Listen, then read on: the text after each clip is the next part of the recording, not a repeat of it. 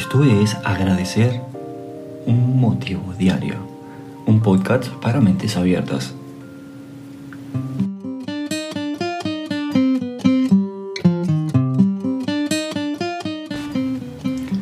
Hola, hola a todos mis amigos, bienvenidos una vez más a este maravilloso espacio. Hoy nos atañe el luto desde la perspectiva espiritual. Es el segundo episodio, al anterior estuvimos conversando sobre los aspectos psicológicos y hoy vamos a pasearnos por esa visión occidental y oriental. Vamos a dar un poquito de luz a este tema y como siempre agradecerles porque están aquí, agradecerles por escuchar, por dar unos minutos de su tiempo a este contenido. Espero que les guste, espero que les sea de provecho como siempre. Si no te resuena el tema, continúa con algún otro tema con el que te sientas mejor importante es que mantengas tu nivel vibracional muy, muy alto. Como siempre te voy a recomendar que tengas algo donde coger apuntes porque van a haber unas recomendaciones de unos libros maravillosos donde seguro, seguro vas a querer apuntar para buscarlos luego.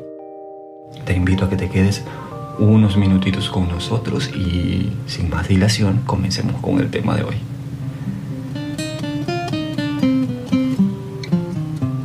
Efectivamente, estamos acá con relación al luto y para ello quiero mm, recordar o citar una frase de el maravilloso William Blake.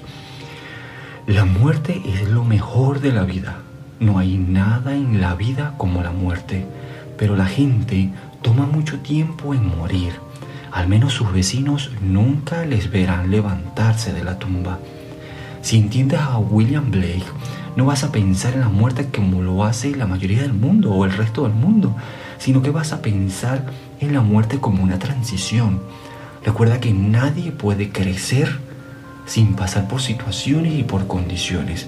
Y esto se lleva a todos los aspectos de la vida, en lo amoroso, en lo económico sobre todo, en las vivencias del día a día cada situación, cada condición que en el momento nos parecen rudas, difíciles de superar, no son más que un cambio de estado desde donde vienes, rompiendo tu zona de confort y ubicándote en un aspecto nuevo, diferente, desconocido. A veces esto nos saca un poco de situación y decimos, Buah, se me vino el mundo abajo, ahora no sé qué voy a hacer, no sé cómo voy a continuar, me siento perdido, eh, me siento incómodo con esta situación y lo más, lo más recomendable es recordar que esta situación es una transición a algo mejor. ¿Y por qué tiene que ser algo mejor?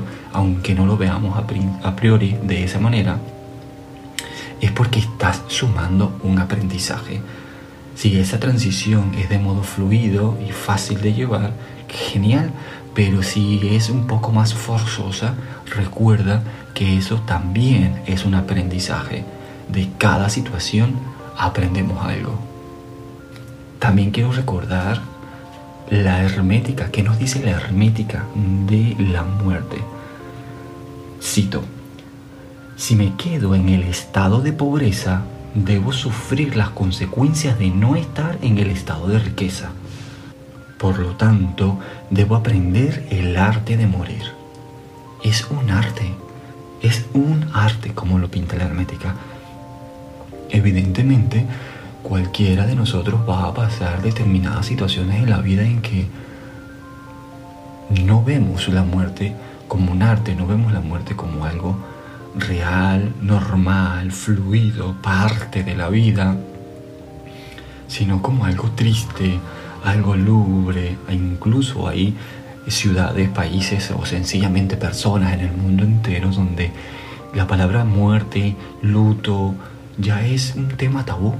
Es un tema que no se debe ni hablar. Cuando se habla de muerte, enseguida te salta alguien y te dice, no hables de eso, o no digas eso, o intentan sacarte de la frase como si fuera algo completamente eh, negativo por esta misma visión que se tiene en, en Occidente o que tendemos todas las personas de Occidente a relacionarnos con la palabra muerte. Recordemos pues que cuando hablamos de muerte nos referimos a un cambio de estado. Esto puede relacionarse a la pérdida de un familiar, de un ser querido, como también a un simple cierre de ciclo, incluso la culminación de un proyecto, incluso la mudanza.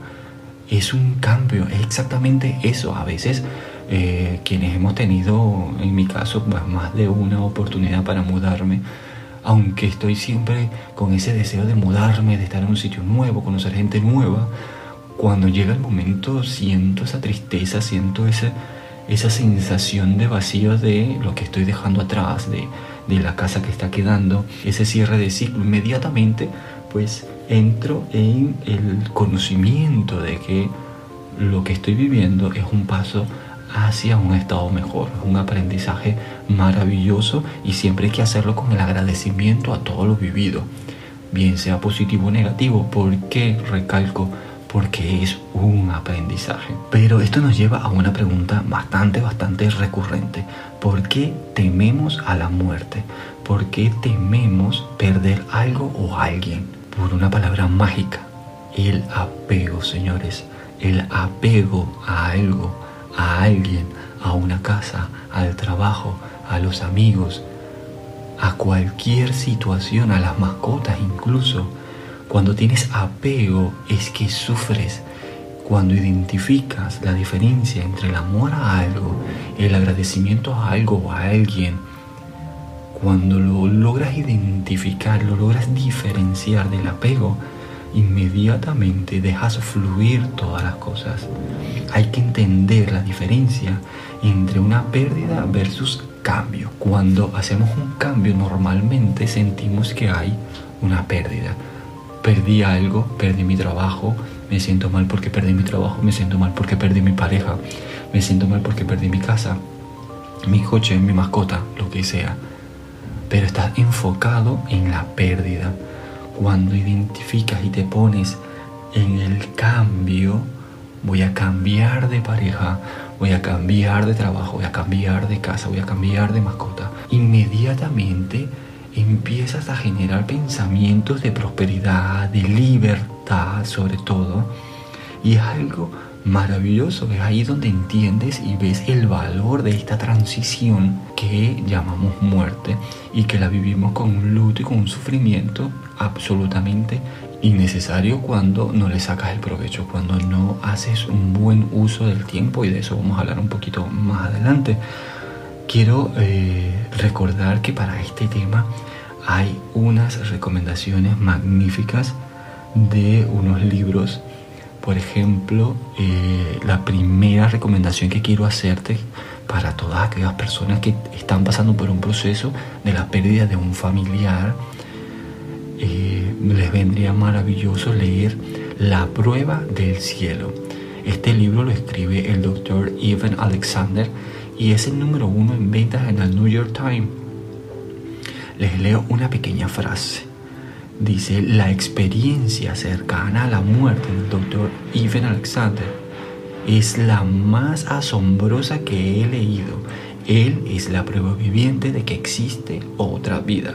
Esto lo dice Raymond Moody, que es el autor de Vida después de la vida haciendo referencia a esta obra de La prueba del cielo. Ese es el nombre del libro, La prueba del cielo del doctor Ivan Alexander.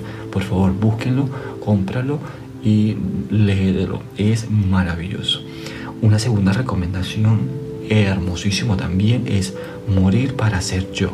Este es de Anita Morjani, es increíble también. Morir para ser yo pude optar entre regresar o no.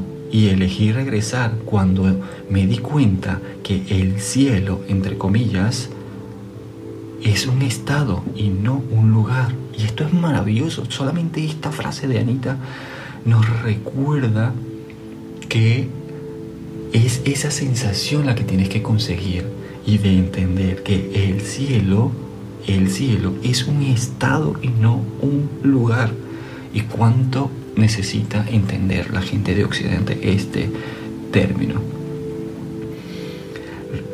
Entenderlo y procesarlo. Una, una frase de Buda que ahora me viene a la mente es que el dolor es inevitable, pero que el sufrimiento es opcional. Entonces, si te estoy dando estas recomendaciones, es abriendo el abanico de opciones que tienes, que están ahí. Y si llegaste hasta aquí y si estás escuchando hasta aquí, es porque lo necesitabas escuchar, porque estaba preparado y previsto para ti, con amor para ti, porque es el momento de recibirlo. Estas recomendaciones eh, me podría pasar horas y horas recomendando. Hay un libro también que me encanta que es El destino de las almas de Michael Newton. El destino de las almas. Es increíble, es increíble también y es de un, de un tono de crecimiento espiritual también maravilloso. Y si quieres ahondar más y de una manera más eh, directa, más drástica, y a los que están más preparados les recomiendo buscar lo que es hipnosis introspectiva del señor Aurelio Mejía. En YouTube vas a encontrar cualquier cantidad de contenido y su página web también lleva su nombre, aureliomejía.com y es maravilloso. Bien, y con estas recomendaciones eh, los dejo con un cuento extraído del libro Cuentos para Pensar de Jorge Bucay. Saben que es un psicólogo que me agrada mucho sus libros y sin más espero que les haya gustado este segundo episodio. Continuaremos en un tercero y último acerca de este tema. Hasta la próxima, yo soy Samer Bosa y esto es Agradecer un motivo diario. Gracias por estar aquí.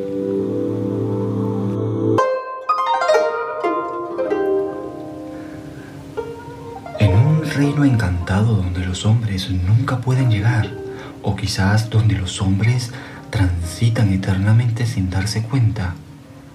En un reino mágico donde las cosas no tangibles se vuelven concretas. Había una vez un estanque maravilloso.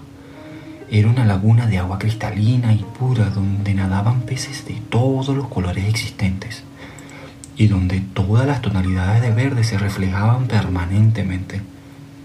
Hasta aquel estanque mágico y transparente se acercaron la tristeza y la furia para bañarse en mutua compañía.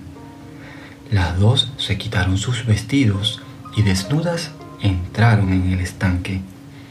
La furia, que tenía prisa, como siempre le ocurre a la furia, urgida sin saber por qué, se bañó rápidamente y más rápidamente aún salió del agua. Pero la furia es ciega o por lo menos no distingue claramente la realidad. Así que, desnuda y apurada, se puso al salir el primer vestido que encontró. Y sucedió que aquel vestido no era el suyo sino el de la tristeza. Y así, vestida de tristeza, furia se fue. Muy calmada, muy serena, dispuesta como siempre a quedarse en el lugar donde está, la tristeza terminó su baño y sin ninguna prisa, o mejor dicho, sin conciencia del paso del tiempo, con pereza y lentamente salió del estanque. En la orilla se dio cuenta de que su ropa ya no estaba. Como todos sabemos, si hay algo que a la tristeza no le gusta, es quedarse al desnudo. Así que se puso la única ropa que había junto al estanque, el vestido de furia.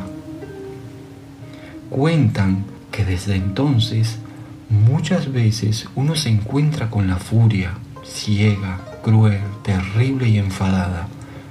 Pero si nos damos tiempo para mirar bien, nos damos cuenta que esta furia que vemos es solo un disfraz y que detrás del disfraz de furia, en realidad, está escondida la tristeza.